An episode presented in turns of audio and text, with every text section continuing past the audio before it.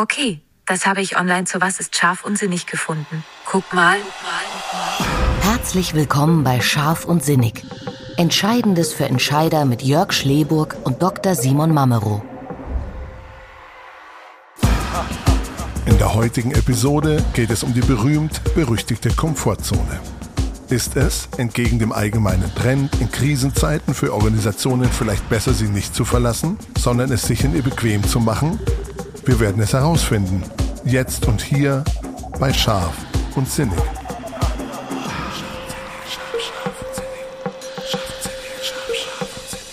Lieber Simon, ich begrüße dich zu unserem ersten eigenen Podcast und zu unserer ersten eigenen Episode zu Scharf und Sinnig. Herzlich willkommen. Hallo Jörg, danke hier sein zu dürfen. Wir haben ja schon länger überlegt, ob wir mit einem Podcast starten sollen und die Situation momentan am Arbeitsmarkt, in der Gesellschaft, politisch, ist so spannend, so interessant, dass wir nun endlich es zugelassen haben, uns überwunden haben und nun in die erste Podcast-Serie-Reihe starten. Und ich würde gerne direkt auch in unser Thema reingehen, weil ich es so spannend finde. Und wir sprechen heute über die Komfortzone. Ja. Die Komfortzone ist ja so ein klassisches Thema für Erfolgscoaches, für Unternehmensberater. Ja. Mich selber beschäftigt die Komfortzone auch ein bisschen, weil ich so eine ambivalente Beziehung zu der Komfortzone habe. Bei mir ist weniger das Thema rauszukommen, sondern eher wieder reinzukommen. Ich bewege mich eigentlich immer so außen rum und habe so eine gewisse Sehnsucht danach, irgendwie in die Komfortzone zu kommen. Äh, wie sieht's eigentlich bei dir aus? Was hast du für eine Beziehung? Zu sagen, um wo um den Komfortzone? Ja, Komfortzone ist ein spannendes Thema insgesamt, weil ähm, was man so generell hört oder was ja so die verbreitete Meinung ist, man muss unbedingt mal raus aus der Komfortzone. Das ist so, das, das ist so ein Form, so ein Synonym für Faulheit, kann man sagen. Und bis zu einem gewissen Grad stimmt das bestimmt auch. Wenn ich nur das mache, was ich eh am besten kann, ja, dann wird sich auch nicht viel entwickeln. Das ist so der Gedankengang dahinter. Auf der anderen Seite ähm, macht das natürlich auch keinen Sinn, immer nur Dinge zu tun, die man eigentlich nicht so gut kann, nur weil sie nicht in der Komfortzone sind. Also bist du eher drin oder bist du eher draußen? Hm. Also äh, ich bin, glaube ich, derzeit eher so außerhalb meiner Komfortzone. Also jetzt nicht jetzt bei unserem Podcast hier, sind Dinge, gerade über Dinge zu sprechen oder zu besprechen und ähm, über Dinge nachzudenken, ist etwas, was ich sehr gerne mache, was jetzt schon ein wenig außerhalb der Komfortzone ist, weil es ja doch eine zielgerichtete Geschichte ist und nicht einfach nur so. Ähm, auf der anderen Seite ist es so, dass momentan den, den richtigen Weg zu finden, mit den verschiedenen Anforderungen umzugehen, mit allem, was um so einem herumschwebt, was passiert, das äh, verhindert die Komfortzone ja fast schon. Also wenn man einigermaßen aufmerksam ja durchs Leben geht, ist es derzeit schwierig, komfortabel zu existieren, muss man sagen. Ich habe zur, zur Vorbereitung unserer Episode bin ich mal ähm, auf Amazon gegangen, habe mir geschaut, okay, was für Bücher gibt es denn? Und es gibt unzählig viele, also gezählt mhm. habe ich sie nicht, weil da wäre ich heute noch nicht fertig geworden. Ähm, erster Titel, Kampfansage an die Komfortzone. Zweiter Titel, sie verlassen die Komfortzone, Schritte zum Erfolg. Ja. Dritter Titel, raus aus der Komfortzone, rein in den Erfolg. Tschüss Komfortzone, hallo Abenteuer. Ähm, also im, im Grunde, man darf sich schon fast gar nicht in der Komfortzone irgendwie aufhalten, wie du schon gesagt hast. Also nicht, weil es die Zeit gerade nicht zulässt, sondern weil es auch einfach nicht dem, dem Trend irgendwie entspricht. Und jetzt haben wir ja irgendwie eine andere Idee davon. Bevor wir aber mehr in das Thema reingehen, würde ich gerne mal wissen, auch von dir, was ist eigentlich so die Komfortzone? Was ist es überhaupt, über was wir da die ganze Zeit sprechen? Ja, wie immer, also Personen, die mich näher kennen, kennen die Antwort schon A, es kommt darauf an und B, da müssen wir ein bisschen ausholen. Ähm, ich möchte jetzt nicht zu weit ausholen, aber insgesamt kann man ja sagen, Komfortzone ist so ein System aus der Natur. In der Natur versucht eigentlich immer alles zur Ruhe zu kommen. Das ist so immer, soll alles harmonisch mhm. sein, soll alles möglichst Ruhe sein. Das kennen wir zum Beispiel die, Kugelform, gibt keine Angriffsfläche, alles schön. Quasi harmonisch, alles funktioniert gut, alles ist ausgeglichen. Das ist etwas, was eigentlich immer versucht wird zu erzeugen. Ähm, in dieser Ausgeglichenheit gibt es natürlich relativ wenig Entwicklung. Alles bleibt, wie es ist.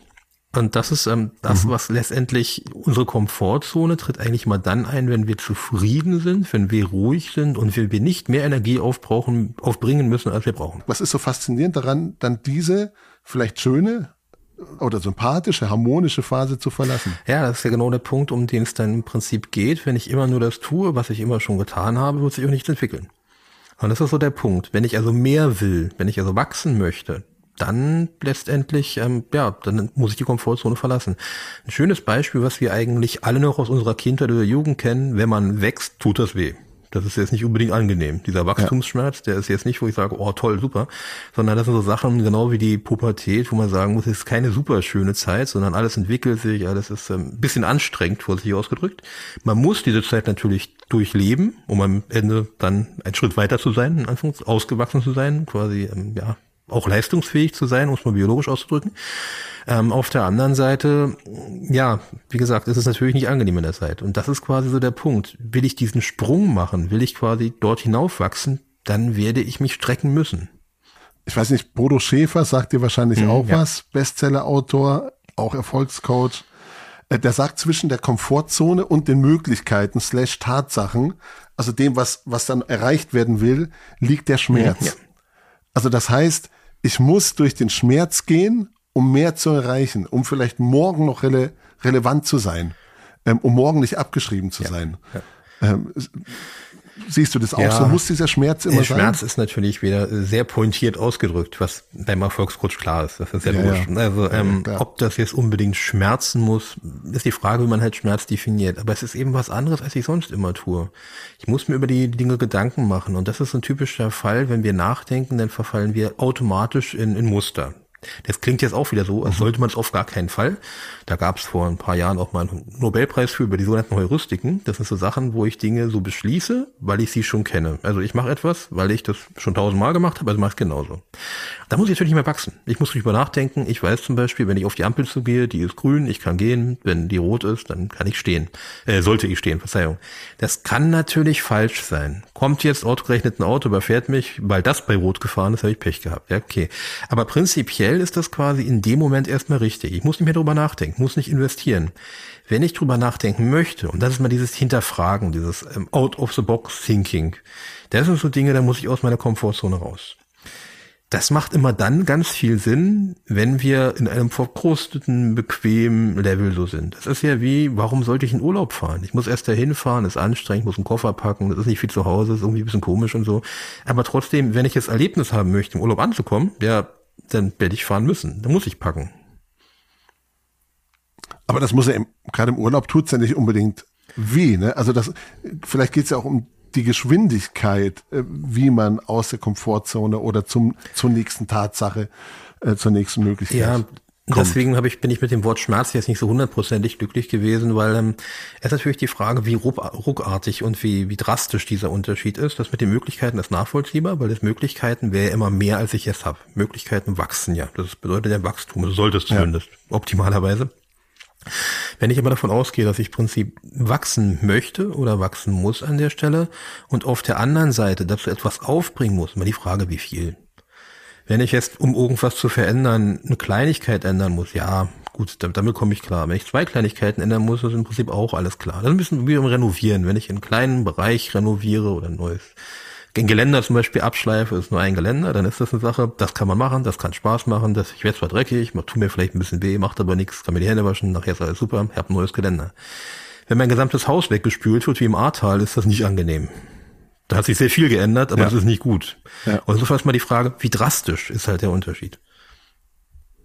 Äh, da hast du eigentlich einen ganz guten Punkt angesprochen, weil die Beispiele davor, ich sage jetzt mal Ampel oder Urlaub, das sind ja so selbstbestimmte Beispiele. Mhm. Ich muss ja nicht in Urlaub fahren, ich muss ja nicht über die Ampel Stimmt, gehen, ja. unbedingt. Jetzt sprechen wir momentan ja auch über viele Krisen. Ja. Angefangen mit Corona, die Ukraine-Situation. Ähm, da, da kannst du es ja selber gar nicht steuern, sondern du wirst ja mit einer Krise, mit, mit einem komplexen Vorfall irgendwie konfrontiert, mit einer Überraschung, also irgendwas, was nicht vorhersehbar war. Und dann musst du darauf reagieren. Die Frage ist, oder stellt sich überhaupt noch die Frage, ob ich aus meiner Komfortzone raus muss oder nicht. Ja, ähm, in der empirischen Wissenschaft nennen wir das quasi so diese Ceteris Paribus Klausel, das heißt unter sonst gleichen Bedingungen. Also alles quasi, was ich messe, findet unter mhm. sonst gleichen Bedingungen statt. Wenn ich etwa etwas mache, wie zum Beispiel Urlaub fahren, ich sage mal, mein Konto ist ungefähr sonst gleich, meine Gesundheit ist ungefähr sonst gleich, ähm, mein Haus wird auch danach noch stehen, ich gehe von A nach B, komme zurück und die Bedingungen haben sich nicht groß geändert. Etwas völlig anderes wäre beispielsweise, wenn ich im Urlaub bin und stelle fest, äh, über Kamera zu Hause bei mir wird eingebrochen. Dann mhm. ist es nicht mehr entspannt. Ist im Prinzip die Situation, die wir jetzt gerade haben, ähm, ist letztendlich darauf quasi schon zu reduzieren, dass man sagen kann, wir haben keine entspannten Bedingungen von außen. Selbst in dem Bereich, wo man bis dato dachte, das ist alles super entspannt, da kann einem gar nichts passieren. Ich sage nur Verbeamtung. Also so, wo man jahrelang dachte, überhaupt kein Thema, alles, alles in Ordnung, alles sehr, sehr easy geht es gerade gar nicht easy zu. Das werden die Personen, die dort ähm, arbeiten, gerade die letzten zwei, drei Jahre massiv äh, bestätigen können, dass das alles andere als entspannt ist. Und das sind so typische Sachen, die Bedingungen außen sind einfach überhaupt nicht entspannt. Und wenn die Bedingungen nicht entspannt sind, kann ich mich auch in den Bedingungen nicht wirklich entspannen. Zwangsläufig. Albert Einstein hat, hat mal gesagt, wir können nicht mit derselben Denkweise die Probleme lösen, durch die sie entstanden sind. Ja. Das heißt ja auch wieder, wenn ich aus meiner Denkweise raus muss, muss ich sie hier verlassen. Und jetzt kommen wir ja langsam vielleicht zu unserem Kern. Wir sagen ja, verlassen ist vielleicht gar nicht so eine ganz, ganz geile Situation äh, in der Krise. Warum glaubst du, dass es vielleicht in so einer Situation nicht ganz so optimal ja, ist? eine spannende Frage, die, die auf zwei Punkte, die ich kurz quasi auseinandernehmen möchte oder auseinander darlegen möchte, ähm, ein gegangen werden kann. Und zwar der erste Punkt, auf den ich raus möchte, ist eben tatsächlich diese Heuristiken, von denen ich sprach. Da gibt es äh, so eine sogenannte äh, Heuristik, die darauf abzielt, dass man immer das macht, was man am besten kann. Also egal, was man mhm. tut. Man, man, tut das einfach, weil man es gut kann, ob es passt oder nicht. Das führt zu, ob das stimmt oder nicht, aber man erzählt sich so eine Geschichte in dem Bereich, dass es beim Untergehen der Titanic Personen gab, die das Deck noch geschrubbt haben was so ziemlich das Sinnloseste ja. ist, was man tun kann, aber sie konnten das, also haben das gemacht. Ähm, das ist der eine Punkt. Das heißt, Dinge einfach nur zu tun, und das ist das, was Einstein hier im Prinzip sagt, weil man es gut kann und weil es immer funktioniert hat, das ist schwierig. Also das ist im Prinzip so ein Thema, funktioniert fast nie, kann man sagen.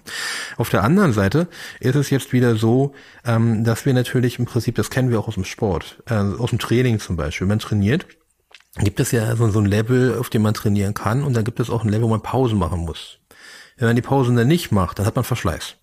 Dann wird man quasi mhm. in die, in die Ressourcen auch reingehen und in die inneren Reserven reingehen und man verbrennt bis zu einem gewissen Grad. Da gibt es so einen Burnout-Effekt, kann man sagen. Und das ist eben bei der Komfortzone bis zu einem gewissen Grad auch so. Dadurch, dass sie gerade eh nicht besteht, ist jetzt zu sagen, also jetzt musst du dich mal richtig anstrengen, ein wenig schwierig. Wir müssen uns quasi die Gegebenheiten ansehen, in der sich die Person gerade befindet. Das ist ein bisschen, wenn ich sagen würde, also schwimmen, du müsstest jetzt mal richtig, richtig Gas geben und bin gerade nicht im Schwimmbecken mit dem Schwimmer, sondern irgendwo auf dem Meer. Dann ist vielleicht richtig Gas geben, wenn man möglichst lange überleben möchte, nicht optimal. Und mal gucken, ob das gerade, ob man nicht mhm. haushaltet oder haushält mit den Kräften, die man hat. Und in der Situation, aus meiner Sicht, befinden sich die meisten Personen gerade. Diese Episode präsentiert Ihnen die Agentur von Vorteil. Employer Branding für Deutschlands beste Arbeitgeber. Datenintelligenz, punktgenaue Analysen, individuelle Kulturentwicklungsprozesse und kluge Kampagnen. Das lässt Sie verlässlich planen und als Arbeitgeber strahlen. Jetzt ist es für vielleicht einzelne Personen noch relativ überschaubar. Schon kompliziert genug, aber relativ überschaubar.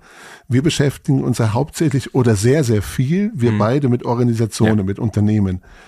Ähm, wie sollen denn Unternehmen denn damit umgehen? Gibt man den Mitarbeitern nicht die Sicherheit, indem man sich einer Krise stellt, indem man sagt, okay, wir reagieren drauf, wir erschließen uns neue Märkte, wir bieten neue Dienstleistungen an, wir entwickeln neue Produkte, weil vielleicht die alten Produkte derzeit nicht mal gefragt sind. Gibt das vielleicht nicht den Mitarbeitern mehr Sicherheit? Oder ist es vielleicht mehr der Punkt, dass wir sagen, nee, ihr habt eh schon, eure Welt ist schon komplex genug, bei uns habt ihr quasi so ein bisschen die Ruhezone mhm. oder bei uns habt ihr nichts zu befürchten. Ähm, ihr seid eh schon abgelenkt genug, wir gehen unseren Weg und bleiben uns treu. Ich ähm, würde die Antwort auch wieder in zwei Teile stellen. Und zwar, was ist eine Organisation? Da kommen wir so ein bisschen zu, zu Lumans herangehen. Was ist die Funktionalität der Organisation in diesem Fall? Und der eine Punkt, was ein Unternehmen ist, eine, auf der einen Stelle ist eben ein Unternehmen, was versucht, bis ein gewisses, eine Organisation kann ja auch theoretisch ein Amt sein, also muss ja kein Unternehmen ja. sein, ja. aber eine Organisation, die die eine Aufgabe hat und versucht, diese möglichst gut zu erfüllen. Das ist quasi der Anspruch. Und hier muss sie unter den nicht mehr sonst gleichen Bedingungen, gerade wenn sich etwas ändert, natürlich sehr agil sein. Steht außer Frage. Kann ja jetzt nicht mhm. sagen, ich krieg beispielsweise keine Rohstoffe mehr, bestes Beispiel Halbleiter, ich krieg die nicht, ne, dann lass ich es halt. Ich muss überlegen, wie gehe ich quasi damit um? Könnte ich vielleicht andere Bezugsquellen haben? Brauche ich die an allen Stellen? Kann ich irgendwas einsparen? Was kann ich machen? Also diese Agilität, die muss da sein. Weil wenn ich mich einfach hinsetze und sage, das war's jetzt, naja, dann, dann war's das wahrscheinlich recht bald auch. Ähm, auf der anderen Seite ist die Frage, wie funktioniert die Organisation als Zusammenhang und als ähm, letztendlich ein aus Menschen bestehendes Konstrukt? Und mhm. vor diesem Hintergrund ist es aus meiner Sicht ganz wichtig, dass derzeit im Prinzip Sicherheit gegeben wird. Das heißt, haben, egal was auf uns zukommt, wir werden diese Themen gemeinsam gehen können. Egal was du für eine Anforderung hast, wir kriegen das irgendwie gelöst auf der Seite. Und ähm, nicht quasi wenn die Person sowieso schon unter Druck steht, nochmal einen Organisationsdruck aufbauen. Denn der Druck kommt auf die Person zu. Ich sage nur Gaspreise. Das macht ja sogar die Leute nervös oder die Menschen nervös, die es gar nicht betrifft, weil sie eine Preisgarantie haben. Ja. Die werden irgendwie nervös, weil, hm, weiß nicht, werden mal gucken. Das ist der eine Punkt. Und ähm, das ist ja, sind die Einzelnen. Die Organisation selbst steht natürlich auch immer so ein bisschen in Frage. Und mich frage, na ja, mein Arbeitgeber, hm, schafft er das? Betrifft uns das überhaupt oder ist das ein Thema für uns? Das ist die zweite Frage, die ich mir natürlich als Einzelperson auch stelle. Und wenn ich dann nicht die Sicherheit habe, dass ich zumindest in der Organisation ein offenes, authentisches, ehrliches Herangehen habe und nicht da nochmal, ich sage jetzt mal, hausgemachte Stressoren, ja, dann habe ich noch, noch einen Stressfaktor mehr und dann wird die Wahrscheinlichkeit, dass ich irgendwann einknicke, zumindest wachsen. Das heißt nicht, dass alles tun müssen, aber es ist sehr wahrscheinlich. Ja. Und ich sage mal, die psychologischen oder psychischen Schäden und Erkrankungen sind ähm, schon seit Beginn der Corona-Zeit massiv angestiegen. Ich habe die exakten Zahlen nicht im Kopf. Ich meine, sie haben sich verdreifacht, also Krankschreibungen aus dem Bereich.